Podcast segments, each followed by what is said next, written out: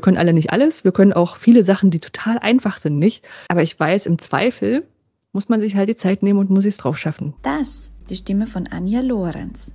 Anja fand Mathematik und Diabolo 1 und 2 schon immer gut. Deswegen wollte sie was mit Computern studieren. Weil sie aber hardware doof und 3D-animierte Filme gut fand, hat sie Medieninformatik studiert. Über Umwege ist sie in den E-Learning-Bereich gekommen. Wenn euch die Episode mit Anja gefällt, dann teilt sie sehr gerne mit jemandem, den sie gefallen könnte und jetzt viel Spaß mit Tech She Likes Folge 55. Wann und vor allem warum hast du dich für ein Studium der Medieninformatik entschieden? Was war da der ausschlaggebende Punkt? Gab es da auch schon ein Erlebnis in deiner Kindheit? Also ich, ich war immer schon gute Mathe ja, und dann kam ja irgendwann Informatik bei uns dazu. Und das, was bei uns als Informatik gelehrt wurde in der Schule, da war ich auch relativ gut drin. Und dann konnte ich auch ein paar Sachen rumspielen. Und irgendwann kam so die Zeit, keine Ahnung, so zehnte, elfte Klasse, dass ich so überlegt hat, was will man denn irgendwann mal studieren? Und da gab es so einen fetten Klotz an, das war ein Buch, an Studiengängen, ne, wo man sich durchlesen konnte, was für Studiengänge gibt es, so werden die wert und da war dann irgendwie so, Informatik war schon ganz cool, aber ich wollte damals nicht so mit, mit Hardware arbeiten, so, ne? Und dann war so meine Idee, dann muss dieses Medieninformatik ja irgendwas sein, was irgendwie mit Software und Grafiken und Zeug sein. Und irgendwie hatte ich dann auch diese, diese Vorstellung, später machst du mal so 3D-Animationsfilme, ne? Das war so, wo, wo so Ice Age losging und so die Zeit. Und irgendwie war das so der, der Grund, weshalb ich gesagt habe, auch das guckst du dir mal an.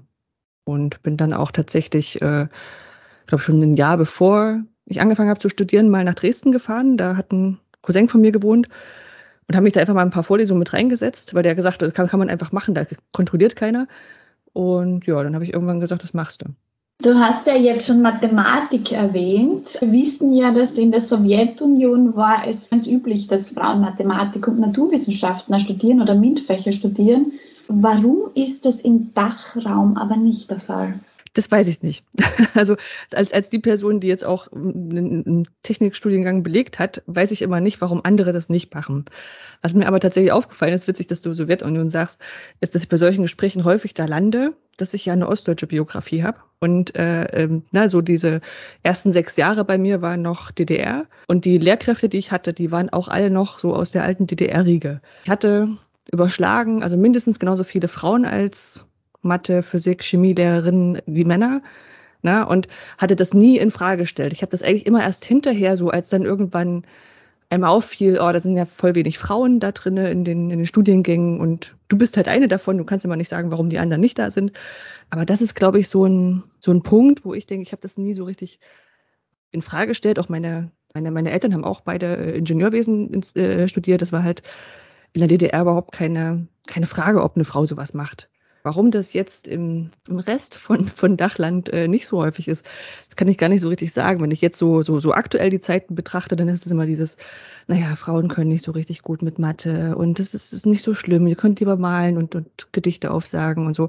Ähm, also ist jetzt auch das, das gegenteilige Klischee und so sind ja nicht alle.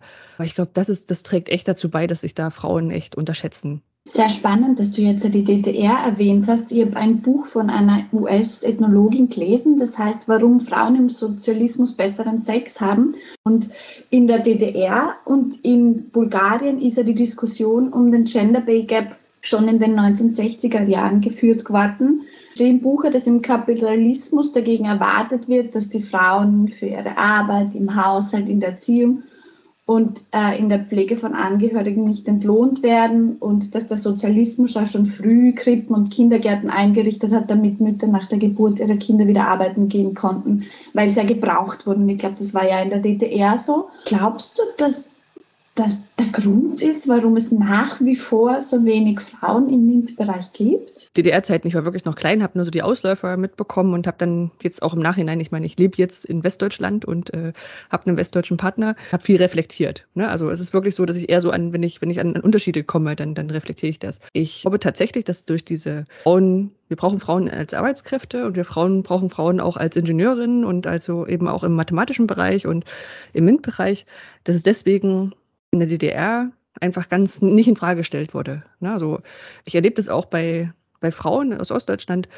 dass die sehr schwerer äh, sich tun mit feministischen Diskussionen. Ne? Also weil die zucken mit den Schultern und sagen, ne, wieso, wir sind, wir sind doch gleichberechtigt. Also ich verdiene doch so viel wie mein Mann. Und äh, andersrum, wenn man so, so Dokumentationen schaut, also viel weiter, viel anders kann ich das ja auch nicht machen zur Wendezeit, dann stellt man da fest, dass dann oft gesagt wird, nee, das ist doch komisch, ich kann da jetzt nicht hier zu Hause bleiben, was soll ich denn da machen? Ja, also dieses so, gibt mir mein Mann ja Geld, damit ich mir ein Geburtstagsgeschenk kaufen kann oder so, oder? Oder, oder damit ich ihm ein Geburtstagsgeschenk kaufen kann. Und das, äh, dieses, dieses Selbstverständnis ist da völlig anders gewesen, während, da muss ich jetzt aber auch sagen, greife ich jetzt auch so eher so auf, auf Dokumentationswissen zurück. Neulich äh, Her Story auf, auf in der ARD-Mediathek geschaut, wo dann halt so die, die Frauen im, in Westdeutschland eher gesagt gekriegt haben, nee, dein Job ist hier den Haushalt zu schmeißen. Das ist wichtig und du musst hier auch bleiben. Und oh mein Gott, wenn du jetzt noch arbeiten gehst, wie willst du das alles schaffen?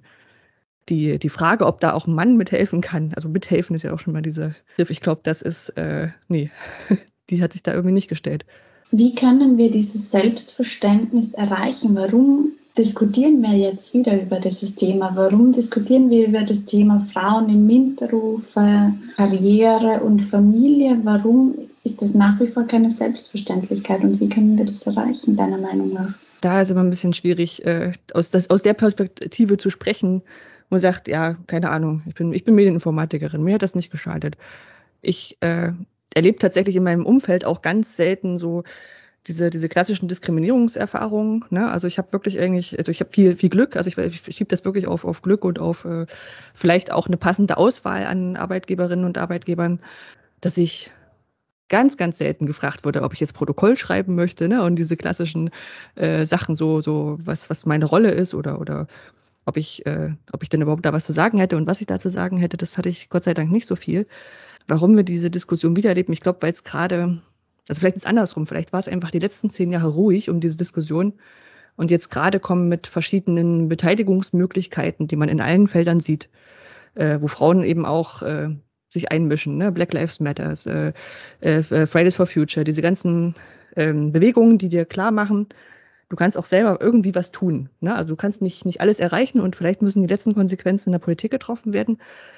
Aber dass da eben auch äh, starke Frauen und, und Frauen dabei sind, dieses ganz selbstverständlich sehen, dass sie dahin gehören, zum Teil versucht werden, von Männern äh, klein geredet zu werden und sich dann aber wehren können und, und dieses, dieses Hin und Her einen wieder dazu bringt, dass man sagt, ach ja, klar, warum ist denn das eigentlich nicht die ganze Zeit so? Ja, also warum was war denn die letzten zehn Jahre los? Was, was haben wir da vergessen?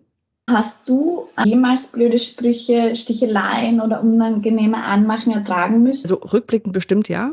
Ne? Also ich weiß doch ganz genau, unser einer Prof in, in der einen Vorlesung, der meinte so, ja, die drei Todfeinde des Informatikers, äh, Sonnenlicht, frische Luft und Frauen. Ja, also äh, das waren halt so Sprüche, die waren irgendwie drin und es war aber auch eine Zeit, wo ich auch drüber gelacht habe. Ja, also das waren halt so, so die Sprüche, ne? die hast du nachher auch gefunden und das waren Informatikerwitze und da hast du den nächsten erzählt. Das war einfach so üblich. Ne? Das hast du dann auch irgendwie nicht hinterfragt. Aber das sehe ich jetzt nicht so als das große Problem. Sonst muss ich sagen, hatte ich zumindest nie das Gefühl, dass ich irgendwo groß jetzt benachteiligt werde. Ich weiß natürlich im Endeffekt nicht, ob man, keine Ahnung, es gab mal irgendwann eine Praktikumsausschreibung, die habe ich nicht bekommen, äh, ob da dann solche Sachen letztendlich dahinter steckten oder nicht. Ich habe das dann eher so auf, auf mich wieder bezogen. Ich glaube auch, dass es eher so eine Besonderheit ist. Also ich sehe, sehe andere Leute, andere Menschen, andere Frauen auch, die sich, also die sich auch viel zu wenig zutrauen. Ne? Wo ich da manchmal auch denke, so, was ist denn das für ein Quatsch? Na klar kommst du mit. Ja, und oder, oder, oder, keine Ahnung, ich war ja auch lang, also in diesem, ich habe ich hab, hab mal versucht zu pro, äh, promovieren, äh, habe das wieder sein gelassen. Also nicht, nicht weil ich es nicht geschafft habe, sondern weil diese kurzfristigen Projekte irgendwie alle attraktiver waren und dieses langfristige Schreiben und das war also ein bisschen anstrengend. Da in, in dieser, in dieser, in dieser Doktorandinnen-Bubble hat man halt viel mehr gemerkt, dass da so diese Männer, das war eher so der nächste logische Schritt.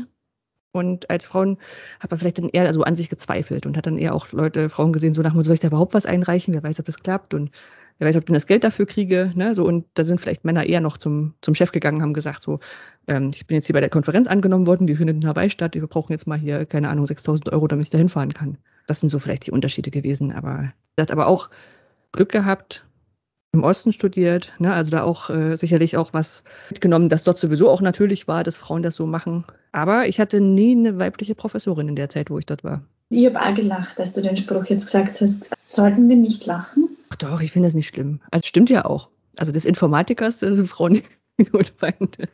Nee, es ist ja, also, es ist ja genauso eine Beleidigung für den Informatiker an sich, also für den männlichen Informatiker. Äh, das das finde ich nicht so schlimm. Ich finde auch so manche Witze von, so Altherrenwitze finde ich jetzt auch nicht, dass das die, äh, die Rolle der Frau total untergräbt. Da finde ich es dann schon schlimmer, wenn irgendwie einfach darauf reduziert wird, dass man jetzt keine Ahnung hätte oder so warum sollte sich eine junge Frau, warum sollte sich eine Frau überhaupt äh, dafür entscheiden, ein technisches Studium zu beginnen? Oft habe ich die Antwort darauf schon gehört, weil es zu wenig Frauen gibt. Glaubst du, dass diese Antwort motiviert, andere Frauen motiviert, weil es zu wenig Frauen gibt? Nee, also ich glaube, das ist die schlechteste Antwort, die man darauf geben kann. Also den anderen Frauen gefällt es auch nicht. Ne? Also, also äh, es, es ist keine gute Antwort.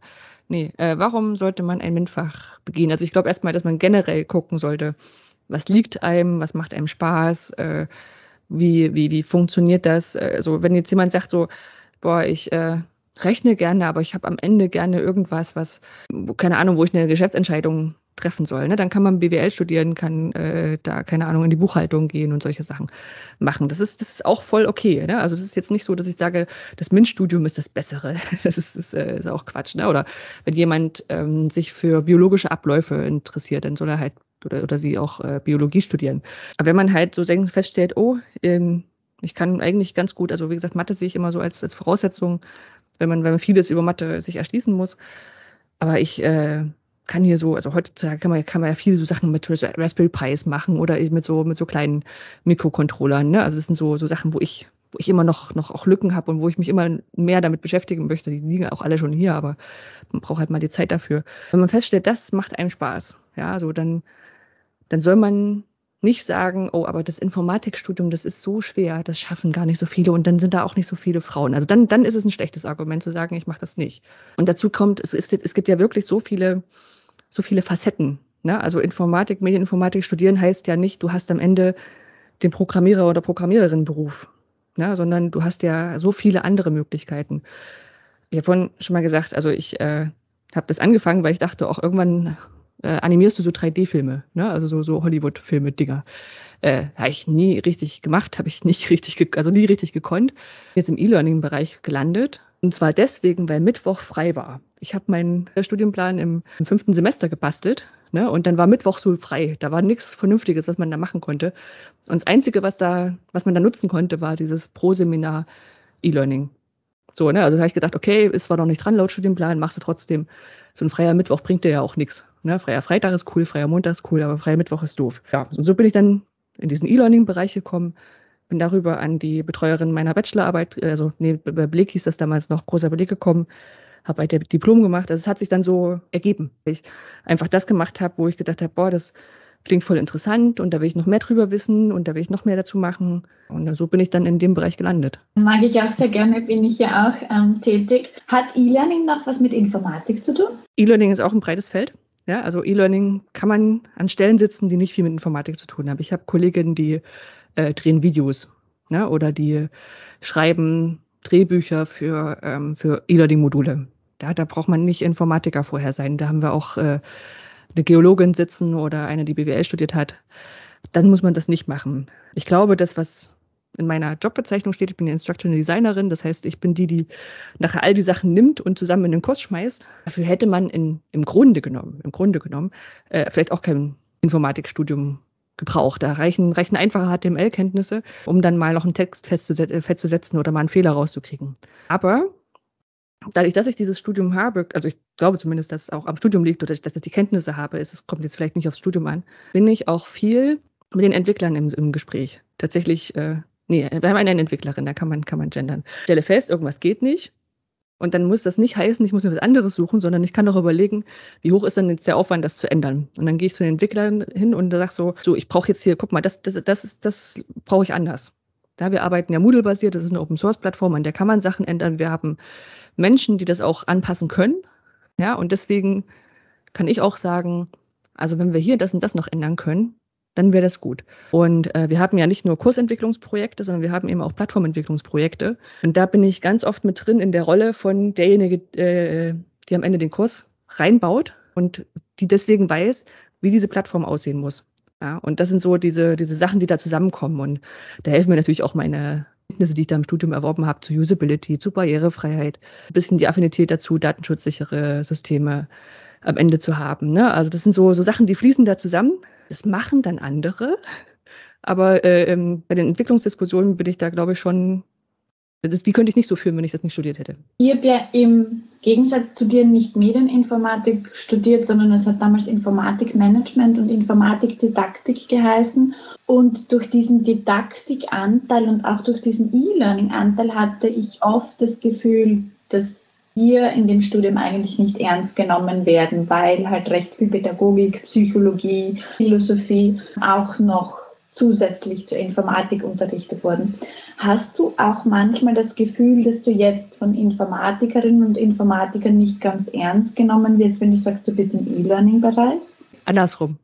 Also äh, ich habe äh, ich habe ich hab Medieninformatik studiert, ich habe ganz, dort ganz viele Fächer gehabt. Wie gesagt, wir waren ja noch Diplomstudiengang. Wir konnten uns das wirklich so, so Schritt für Schritt aussuchen und hat dann so, so Didaktik der Informatik dabei gehabt. Ich hatte Usability-Kram dabei. Also es war eher so, dass man von Informatikern gesagt hat, naja, ihr könnt ja noch nicht mal ordentlich was löten. Ja, das, das stimmte auch, konnte ich bis vor ein paar Jahren nicht. Aber ich hatte eher das Problem, dass, also wir arbeiten ja im E-Learning-Bereich auch viel mit Pädagoginnen und Pädagogen, Bildungswissenschaftlerinnen zusamem, dass ich bei denen immer das Gefühl hatte, die nehmen mich nicht ernst, weil ich bin ja nur die Techniktante, die egal welche, welche Frage sie stellen, ein technisches, eine technische Lösung dafür sucht. Ne? Und das ist, war schwierig. So. Und ich habe aber sowohl durch diese, diese Fächer, die ich da gewählt habe, als auch später, ich habe später in Netz gearbeitet, da habe ich ein hochschuldidaktisches Zertifikatsprogramm durchlaufen. Ja, also wirklich so mit, mit drei Modulen und dann musste man seine eigenen Lehrveranstaltungen reflektieren und sowas. Und dort habe ich vor allem gut gelernt, glaube ich, wie die Leute zu sprechen. Ich wusste dann, was ich sage. Ich weiß, äh, was, was, keine Ahnung, was Constructive Alignment ist, warum man dann Prüfungsformen da ableiten kann. Und als ich dann das konnte. Ne? Also zumindest, wie gesagt, die, die haben auch immer noch ihre Spezialitäten. Die haben in den vier Jahren, fünf Jahren, die sie mehr studiert haben als ich, äh, haben die auch Sachen noch rausgekriegt. Haben die mich auch ernst genommen.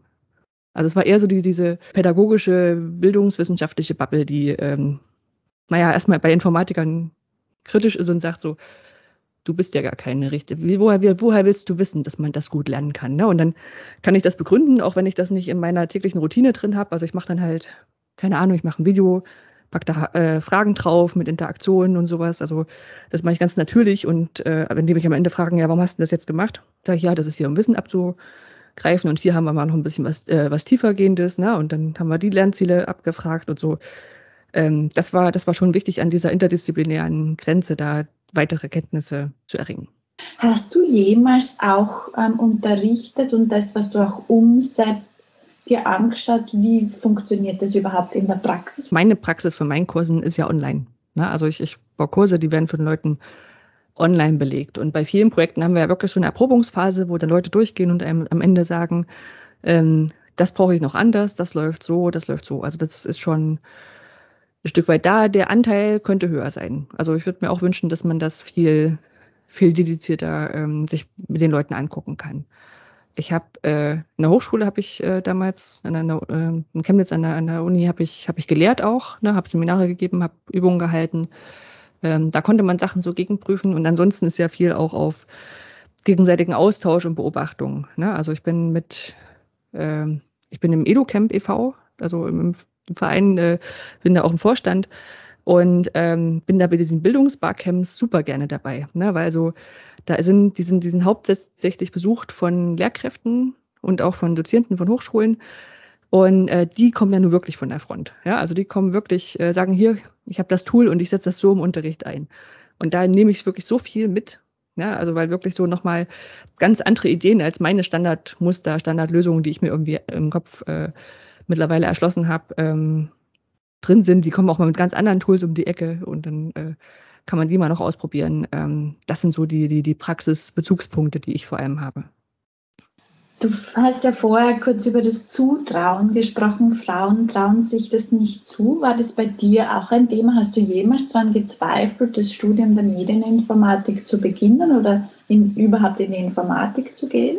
Beim Beginn nicht, beim Aufhören. Also so beim, als ich dann so, so Richtung Diplomarbeit äh, zu Ende war, stand ich dann da und dachte so, so und jetzt? Also was mache ich denn jetzt? Irgendwie kann ich doch noch nichts richtig, richtig wirklich. Ne? Also ich kann da jetzt zu keinem Unternehmen gehen und sagen, ähm, bitte stellt mich ein, weil ich kann das und das. Also ich habe so ganz viel theoretisches Wissen. Vielleicht kann man jetzt böse sagen, vielleicht bin ich deswegen auch an der Hochschule geblieben.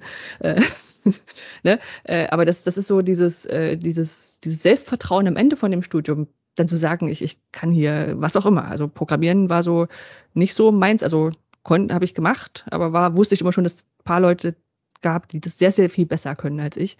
Das war eher so der, der Punkt. Und mittlerweile muss ich aber sagen, weiß ich einfach, dass ich nicht, also das ist ganz klar, ne? wir können alle nicht alles, wir können auch viele Sachen, die total einfach sind, nicht. Aber ich weiß, im Zweifel muss man sich halt die Zeit nehmen und muss es drauf schaffen. Ne? Also ich bin auch im, äh, im FabLab Lübeck, ne? also bin in dieser Maker, in diese Maker-Szene eingestiegen. Also das, was ich ja eigentlich zum Studienwahl nicht wollte, mit dieser Hardware arbeiten, da bin ich jetzt traurig, dass ich das nicht gelernt habe und äh, versuche das jetzt so nach und nach so ein bisschen mit, mit den kleinen, ne, mit den Raspberry Pis, mit den, mit den Microbits und so, äh, mit drauf zu, drauf zu schaffen, immer mal, wenn ich ein bisschen Zeit habe.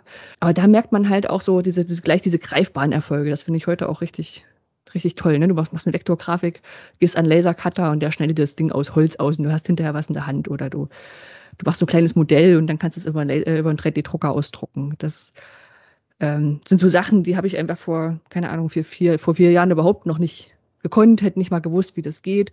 Ähm, da kommt man rein, der erklärt einem, dass eine Studentin, die zehn Jahre jünger ist als du, äh, was, wie gesagt, was voll okay ist. Und deswegen ist so dieses Nichtwissen eher der, eher der Standard. Na, aber dann kann man sich erklären lassen, dann kann man es gut finden oder nicht. Und dann kann man entscheiden, ob man selber lernen muss oder ob man dann sich mit Leuten vernetzt, die das können und die dann, wo man dann die Aufgaben teilen kann. Warum war Programmieren nicht so deines? Ich glaube, ich hatte zu wenig Gelegenheiten dazu. Das war im, im Anfang vom Studium war es sehr theoretisch, sehr viel Mathe, sehr viel äh, Datenstrukturen, die jetzt nicht auf eine Programmierung rausliefen, sondern die einfach nur theoretisch abgehandelt wurden. Also ich weiß, ich kenne die Grundkonzepte alle dazu. Und dann haben wir auch so kleine Sachen gemacht, aber ich sag mal ordentlich mit einer, mit einer externen Bibliothek arbeiten zum Beispiel. Ne? Das, das musste ich ganz selten, weil jetzt kein Berufsprogrammierer werden möchte. Dann äh, kommt man eigentlich mit so einer kleinen Wenn-Dann-Schleife oder sowas, kommt man auch gut klar. Ne? Also ich kann auch kleine, kleine Animationen programmieren für die Online-Kurse. Daran scheitert es dann nicht. Oder ich kann sie, ich kann sie nehmen, verstehen und abändern. Ja, das ist ja der, der größere Teil.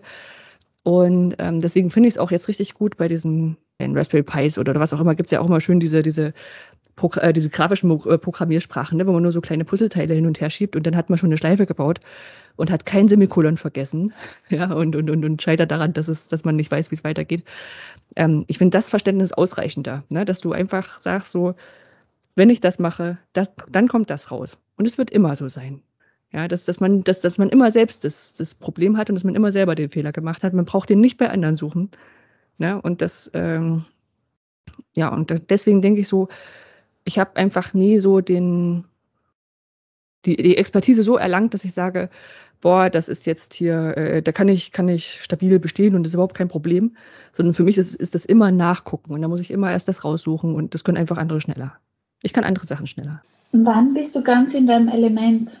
Das ist eine schwere Frage. Ich glaube, wenn ich äh, an dieser Schnittstelle stehe, zwischen dem, was ich die ganze Zeit mache, und dann Leuten erklären kann, warum warum das vielleicht gut ist oder warum das, ich das so oder so gemacht habe. Wir sind ja mit, mit dem E-Learning-Bereich und mit den, mit den offenen Online-Kursen und dann schnell bei Open Educational Resources, muss ich vielleicht erklären. Wenn wir Lernmaterialien bauen, sind das ja Werke, in Anführungszeichen, wie ein Bild oder ein Film. In den Hochschulen und auch anderen Institutionen hat sich ergeben, dass wir gesagt haben, okay, ein paar von uns finden das gut, wenn die dann frei lizenziert sind, damit die einfach jede und jeder nehmen kann. Und das sind also frei lizenzierte Lernmaterialien, heißen Open Educational Resources. Das ist auch das, was ich viel in den Projekten baue. Ne, die sind dann frei lizenziert, kann jeder nehmen. Und wenn ich dann anderen Leuten erklären kann, warum das gut ist. Ich arbeite an der Hochschule, ich werde von Steuergeldern bezahlt alles, was ich mache, sollte der Gesellschaft, die mich bezahlt, auch wieder zur Verfügung stehen. Dafür Strukturen zu schaffen, Plattformen zu schaffen, politische Rahmen zu schaffen, das mag ich gern. Also zu sehen, das, was ich mache, ist so die Alltagsarbeit, aber sie hat vielleicht auch eine Auswirkung und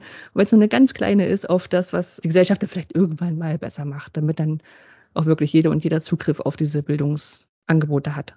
Sind jetzt diese Open Educational Resources oder die Online-Kurse, frei verfügbaren Online-Kurse, eine gute Möglichkeit, sich auch im MINT-Bereich weiterzubilden? Ist das was, was du auch selbst nutzt, um dich weiterzubilden? Also ja, auf jeden Fall. Ne? Also erstmal, sie sind da und ich glaube für mich und für viele andere auch leichter zugänglich als ein Buch. Ne? Also wenn ich jetzt so ein Lehrbuch habe, dann, dann steht das da und wenn ich Schritt für Schritt angeleitet werde in, in Videos und das richtig nachmachen kann, das richtig angucken kann, ist das eine tolle Möglichkeit. Und es gibt auch wirklich viele Angebote. Also sowohl bei uns auf den Plattformen als auch in, in Österreich. Äh, die E-Mox-Leute, die haben da wirklich viele Sachen auch im MINT-Bereich gemacht. Oder auch das HPI, das das Hasso-Plattner-Institut aus Potsdam. Angebote gibt es da sehr viele. Zeit gibt's dann immer sehr wenig. Also von daher, ob ich das selber mache, ja, aber selten als ganzen Kurs. Eher greife ich mir Sachen raus. Gucke sehr viel, was die anderen Leute machen, auch aus beruflichen Gründen. Ne? Man will ja vielleicht Sachen mal genauso machen oder die haben neue Technik eingesetzt oder so. Aber dass ich wirklich so einen Kurs von Ende bis, von Anfang bis Ende mache, das passiert sehr selten. Deswegen mag ich eigentlich auch Präsenzveranstaltungen, Präsenzworkshops, wenn die gut gemacht sind. Wenn man da ist, man da, nimmt sich die Zeit und alle anderen lassen einen in Ruhe. Würdest du dann sagen, wenn sich junge Frauen, Frauen, Mädchen generell für das technische Gebiet interessieren, dass sie das eher in Präsenzform sich weiterbilden sollten?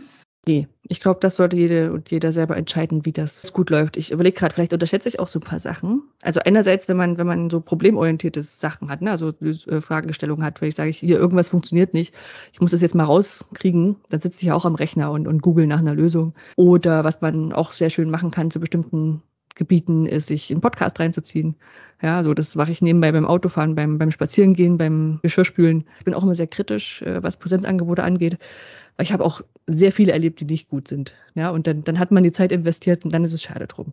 Während man bei einem Online-Kurs eher wegklicken kann und sagt, ach nee, die sind mir doof, unsympathisch oder so. Ich meine, manchmal kommt es ja auch auf sowas an, auch, auch wenn das nicht fair ist, aber wenn man irgendwie einen Online-Kurs macht und dann ist der Moderator einem unsympathisch, dann ist leider, ist leider oft ein, auf ein Punkt, der einem nervt. In der Präsenzveranstaltung kann ich dann nicht rausgehen und dann hier online kann ich es zumachen. Was würdest du den jungen Mädchen raten, die gerade vor der Entscheidung stehen, ob sie ein technisches Studium wählen sollen? Also ich bin mir immer gar nicht so sicher, ob man, ob man vor der Entscheidung steht, so mache ich jetzt Informatik oder mache ich Germanistik. Also ich glaube, so die Entscheidungen bestehen ja meistens nicht eher so in den, in den Kleinigkeiten, die Entscheidung. Guckt euch an, wie ist das alles aufgebaut, ähm, geht wirklich mal hin. Also das fand ich damals bei mir sehr hilfreich, einfach mal sich in so eine Vorlesung zu setzen zu gucken, wie das so aussieht, auch, auch äh, also möglichst am Anfang vom Semester, ne, damit man noch die Chance hat zu sagen, okay, ja, ich verstehe das so halb. Und wenn ich mein Abi gemacht habe, dann, oder Matura, sagt ihr, dann verstehe ich das auch ganz. Sich auch darauf einzustellen, dass man vieles am Studium überhaupt nicht versteht, sondern das erst so in der Gruppe, Gruppe sich erschließt, weil jeder so ein bisschen was verstanden hat. Wenn man am Ende noch Zweifel hat, dann vielleicht auch einfach mal das machen. Und ich meine, ich hatte jetzt Glück, äh, für mich hat das dann gepasst und ich habe dann innerhalb des Studiums auf meine, von meiner Idee auf von 3D-Animationen auf E-Learning problemfrei wechseln können, ohne dass irgendwas weggefallen ist. Aber ich finde, es ist auch überhaupt kein Problem, nach einem Jahr oder sowas festzustellen, ach, so ganz ist es auch nicht. Und dann finde ich, ist das kein Beinbruch. Also muss natürlich jeder selber wissen, wie das auch mit der Finanzierung vom Studium aussieht. Dann ist natürlich das vielleicht ein, eine schwere Entscheidung. Aber ich finde diese obwohl ich einen relativ geraden Lebenslauf, glaube ich, habe, so mit Abiturstudium, mit der Dissertation vielleicht noch ausgenommen, aber äh, finde ich es nicht schlimm, wenn Leute sagen, ja, aber ich habe erst mal das gemacht, dann habe ich nochmal gewechselt und dann sagt man, na und? Das interessiert überhaupt keinen. Wenn am Ende das rauskommt, was dir der Spaß macht, dann ist das vollkommen in Ordnung. Hattest du Role Models oder hast du Role Models? Also ich habe mir die nicht gesucht, die waren da. Ist ja nicht nur, dass man sagen muss, wir beschreiben jetzt hier jemanden und, und pushen die hoch. Ne? Also man, man, merkt das ja so richtig mit Leuten, die ich jetzt als, als Role Model äh, bezeichnen würde, die da nie dafür gesagt haben, ich möchte jetzt ein Vorbild sein, ne? sondern eher denen das so fast so unangenehm ist. Es fängt sicherlich an meiner Oma. Äh, meine Oma ist lange bevor ich geboren bin, ist, ist ihr Mann gestorben und dann hat sie zu DDR-Zeiten auch quasi neben dem Arbeiten noch ein Studium angefangen. Für die beiden Kinder war ja dann alleinerziehend, auch Ingenieursberuf. Meine, meine Eltern, äh, meine Mutter sicherlich auch, weil, weil die eben auch also ganz natürlich Ingenieursberuf studiert hat, äh, Vollzeit gearbeitet hat. Das ging alles. Ne? Ich meine, war auch einfacher mit der Betreuungssituation in zu DDR-Zeiten, ging sicherlich weiter über Mathematiklehrerin, Chemielehrerin, Informatiklehrerin äh, bis hin zu der Betreuerin, zur Diplomarbeit. Also da sind sicherlich Frauen an mir vorbeigekommen, die dafür gesorgt haben, dass ich nicht in Frage gestellt habe, ich kann das nicht, weil ich eine Frau bin. Auch tatsächlich gerade in der ersten Zeit hier mit diesen feministischen äh, Diskussionen auch immer ein bisschen schwierig. Na, also gibt es auch gerade im Osten viele Leute, die sagen, nee, warum? Also ich bin ja jetzt nicht anders, ich habe doch gar keine anderen Probleme gehabt und ich kenne auch Frauen, die keine Probleme haben. Ne? So, und das ist aber, ist aber anders, wenn man dann auf einmal darauf achtet und dann feststellt, oh, und jetzt haben wir hier ein Panel auf einer Konferenz, da sitzen nur Männer da. Ach nee, eine Frau, die moderiert. Ja, also das ist so, wenn das das so häuft, dann stellt man erst fest, dass da irgendwie ein Ungleichgewicht besteht und dass man sich selber aber nicht so erklären kann im Sinne von, naja, das ist ja nichts für Frauen, weil dann wird man immer selber zum, zum Sonderling. Ja, also dann, dann würde ich ja sagen, ich bin ja irgendwie seltsam. Ja, und nicht richtig und keine Ahnung. Und das, das glaube ich nicht, dass das so ist. Bist du Feministin? Ich glaube ja, aber nicht, nicht, weil ich sage, boah, ich will jetzt hier diese feministische Power nach vorne treiben, sondern weil ich Leuten erzähle, dass es Quatsch ist, dass Frauen das nicht können. ja, also es ist so, so, so, so ein Ding, wo ich vielleicht auch also eher so ungewollt drin bin. Also ich würde mich lieber über andere Sachen unterhalten. ja, also ich will auch, äh, will auch nicht sagen, boah, ich, äh, ich möchte jetzt, dass alle Frauen das machen. Also das auf gar keinen Fall. Ne? So, aber wenn ich, wenn ich feststelle, okay, es haben zwar prinzipiell alle die gleichen Möglichkeiten, in Anführungszeichen, aber die Strukturen sind halt so, dass am Ende immer Männer rauskommen, dann ist das, ist das ein Fakt. Ne? Und gegen den muss man, muss man gucken, ob das jetzt an den Strukturen liegt, ob das an den Frauen liegt. Ich will auch überhaupt niemanden zwingen. Ich tue mich auch schwer mit solchen Fragen wie mit Quotenregelungen, wo sie ja leider an vielen Stellen irgendwie erfolgreich zu sein scheint. Äh, ich hätte es aber lieber gerne ohne. Ich glaube, ich bin eine, aber ich würde lieber keine sein. Vielen lieben Dank. Das war die Folge mit Anja Lorenz.